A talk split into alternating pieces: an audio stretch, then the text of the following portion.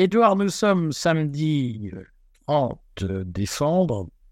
Nous faisons cette publication. euh, on va parler un peu d'Ukraine dans la série que nous avons faite, l'une pour parler des émeutes, l'autre pour parler de, Gaza, d'Israël. Nous parlons aujourd'hui de l'information que nous avons faite et surtout que tu as faite sur euh, l'Ukraine. On avait déjà fait une vidéo, euh, je crois, c'était cet été, euh, sur euh, co- comment on a abordé la question ukrainienne. Est-ce que nous, nous sommes, est-ce que tu as été trop pro-russe? Euh, Donc, on a déjà pas mal traité des sujets, mais c'est pas mal de refaire une deuxième version, une deuxième édition, si j'ose dire, au vu de ce qui se passe aujourd'hui, puisque lorsque en février 2022, l'armée russe a franchi les frontières ukrainiennes et notamment a menacé directement Kiev, nous, nous avions dit que c'était le résultat euh, de la nucléarisation de, l'Ukraine décidée par Zelensky, alors que le gouvernement russe, les, les- hiérarques russes, avaient mis en garde Zelensky et l'Occident et les États-Unis de façon très régulière sur le fait que l'option de nucléarisation de l'Ukraine par l'OTAN était une ligne rouge à ne pas franchir et était euh, un scénario impossible à admettre pour la Russie.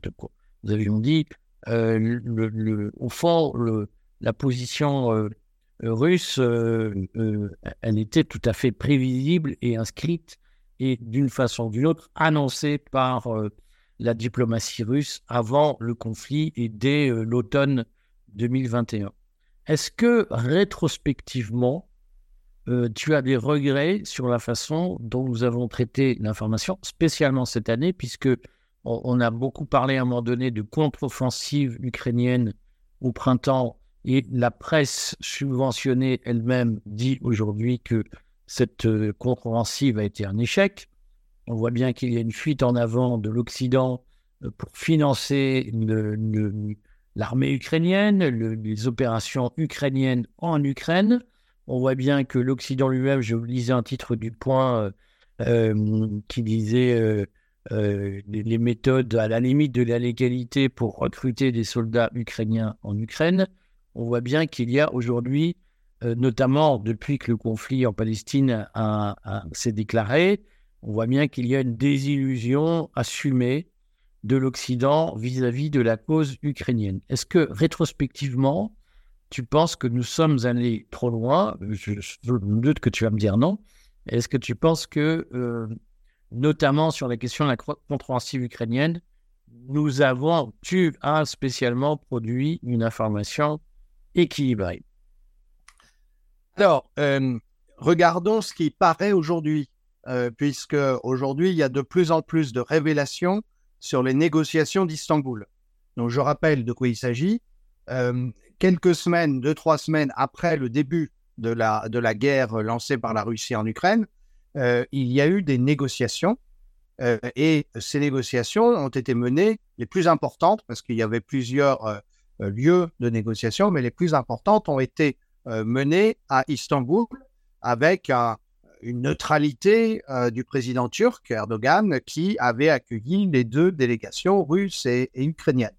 Et aujourd'hui, on sait, et ça vient d'être euh, confirmé par un, diplomate ukrainien euh, qui participait euh, à la négociation, on sait que les Ukrainiens et les Russes ont été à deux doigts d'arriver à un accord, et un accord qui précisément acceptait la neutralisation de l'Ukraine et la dénucléarisation de l'Ukraine, qui étaient, comme tu le disais en commençant, les deux demandes de la Russie non acceptées par l'Occident, surtout par l'Ukraine, et qui avaient déclenché la guerre. Euh, et euh, on, sait aujourd'hui, donc, euh, on a même le texte, je l'ai je mis sur mon compte Twitter, je vais le mettre tout à l'heure sur, sur le canal Telegram, sur Restez Libre, sur le canal Telegram du courrier, on a le texte du communiqué que les Ukrainiens étaient disposés à faire, le gouvernement ukrainien, et qui avait été validé par, par la Russie, et pas par n'importe qui en Russie, par Poutine lui-même. Euh, C'est un diplomate ukrainien qui le, qui le révèle. Euh, et quand on regarde ces dix points, en fait, la guerre se serait arrêtée. Ça a plusieurs conséquences si on, si on prend au sérieux cette information. La, première, c'est que c'est la ligne que moi j'ai toujours défendue dans, le, dans, dans, mes contributions sur le conflit. Les Russes n'avaient pas une vision territoriale arrêtée. ils auraient pu se contenter de moins de territoire que ce qu'ils vont finalement annexer, premièrement.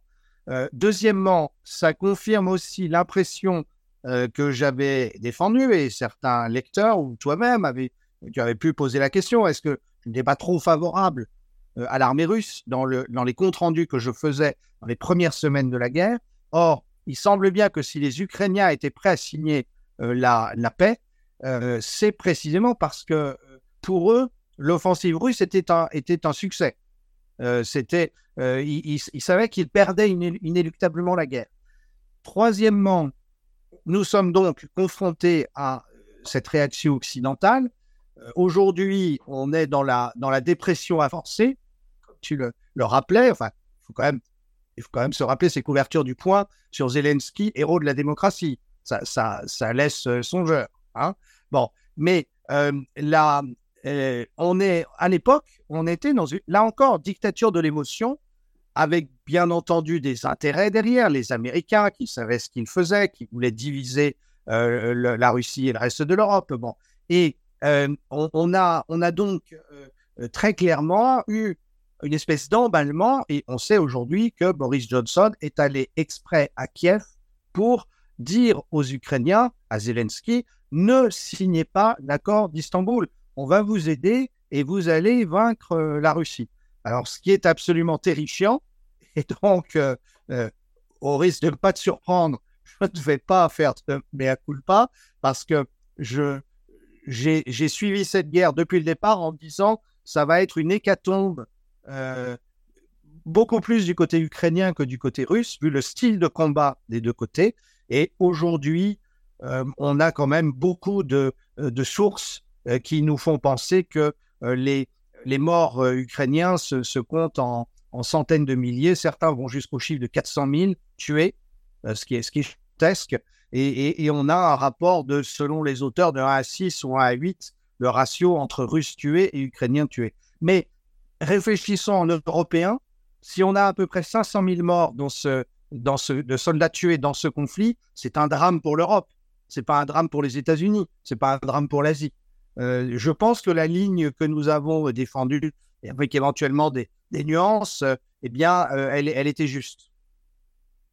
dans, cette affaire, et je vais reboucler avec les autres sujets que nous avons traités, on a vu par exemple que au moment des émeutes, il se disait de façon répétée que le seul chef d'État que, les jeunes de banlieue respectaient, c'était Poutine pour son caractère euh, autoritaire, euh, viril, anti-woke au fond, hein.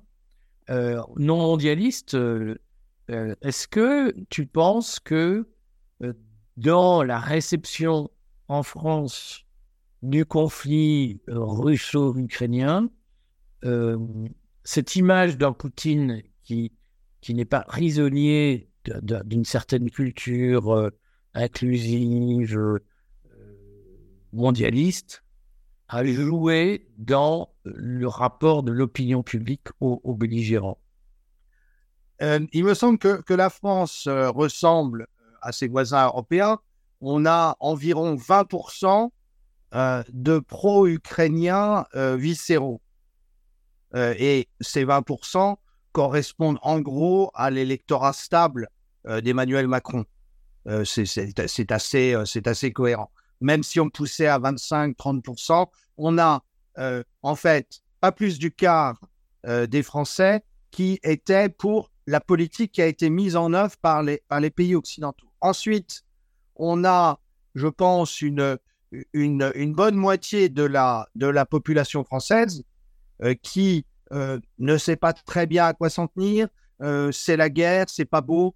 Il y a des méfaits des deux côtés, mais au fond, qui aurait soutenu, et Emmanuel Macron aurait pu constituer une majorité là-dessus, qui aurait soutenu une, une, contribution de la France à une négociation, à un cessez-le-feu, à un armistice, à de nouveaux accords de Minsk. Alors ensuite, il y a la question effectivement d'une frange de la population qui est éventuellement favorable à la Russie. avec un, paradoxe, c'est qu'on va y trouver aussi bien des, gens d'une certaine droite, on va dire gaulliste, ou bien même réactionnaire, mais au fond nostalgique de tout ce que la Russie peut incarner en termes de conservatisme. Et puis, on va y trouver aussi des jeunes de banlieue, puisqu'il y a eu cette panique dans les services de renseignement intérieur français lorsqu'il a fallu expliquer à Emmanuel Macron avant euh, son déplacement à Marseille en juin dernier que ben, les jeunes de banlieue, ils aimaient bien Poutine. Alors comment est-ce qu'on le faisait passer? Voilà.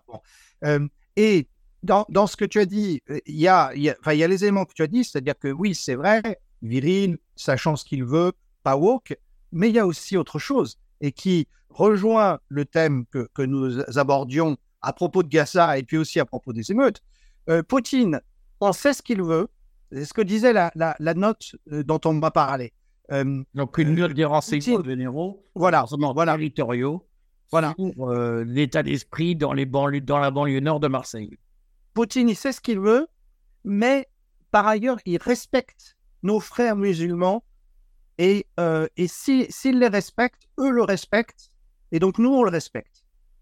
Et alors, c'est extrêmement important parce que on, voit bien, on, on, va identifier un enjeu euh, pour la France euh, des, mois et des années qui viennent.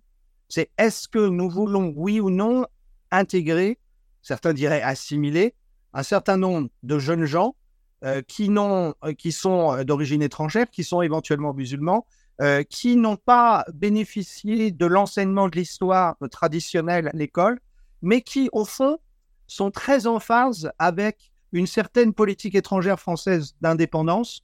Parlons du gaullisme pour aller vite. Et c'est vrai sur Gaza, mais c'est vrai aussi sur l'Ukraine et la Russie. Et personnellement, je, fais partie de ceux qui trouvent que c'est absolument terrible ces occasions manquées parce que euh, si euh, on, avait une politique étrangère indépendante, on, susciterait des occasions d'identification à la politique française chez ces jeunes euh, qui ne demandent pas autre chose que de savoir où ils habitent, tout simplement. Je crois qu'il faut regarder les choses en face. Est-ce que ça signifie que dans ton esprit, puisque c'est un débat aussi que nous avons régulièrement, même si euh, moi je prends assez peu parti sur ces sujets à titre personnel, est-ce que ça, signifie dans ton esprit qu'il y a une voie? Moi, j'aime bien parler d'un nouvel édit de Nantes, d'un nouvel arbitrage clair sur ce qui relève de la pratique privée, de la pratique publique en matière de religion et de différence de religion. Euh, est-ce que tu penses qu'il y a une voie pour l'intégration à travers une nouvelle donne dans nos relations avec l'islam sur le territoire français? Oui, je, suis convaincu que si on, distingue absolument le contexte intérieur et le contexte international, euh, on aura déjà fait une grande partie du travail. Euh, une, bonne partie de la, des motivations d'un certain nombre de musulmans, jeunes ou moins jeunes, pour contester la légitimité des institutions républicaines, c'est euh, la manière dont la France est devenue, pardon, dont le gouvernement, les gouvernements français sont devenus néoconservateurs. Il faut bien dire les choses. Euh, et alors, je dis pas que ça résoudrait tout, mais en tout cas, ça apaiserait les relations et ça permettait, ça permettrait d'avoir un vrai débat. Tu parles d'un édit de Nantes, on peut effectivement euh, faire l'analogie historique en, disant à nos compatriotes musulmans, il y a un État souverain, des institutions, une république, euh, et a priori, rien ne s'oppose à ce que vous y adhériez, mais euh, il faut que vous y adhériez vraiment. Et euh, je pense que, enfin, moi, je ne vois pas d'autres, je ne vois pas d'autres possibilités pour l'avenir. Et je dirais que, sans, sans, être cynique, mais ce qui se passe, ce, qui se passe en Israël montre bien que la logique de la confrontation et la logique du choc des civilisations est une voie sans issue. Euh, bien, écoute, Edouard, il nous reste à faire un point que nous ferons pour euh, le euh, lundi 31 décembre. Et nous, ça nous donne... lundi 1er janvier. Le, dimanche. Dimanche 31, et lundi 1er, si je peux le permettre.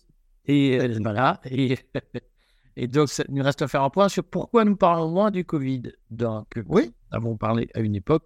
Je te propose que nous nous retrouvions demain pour en parler. Parfait. À, à, à demain, Eric.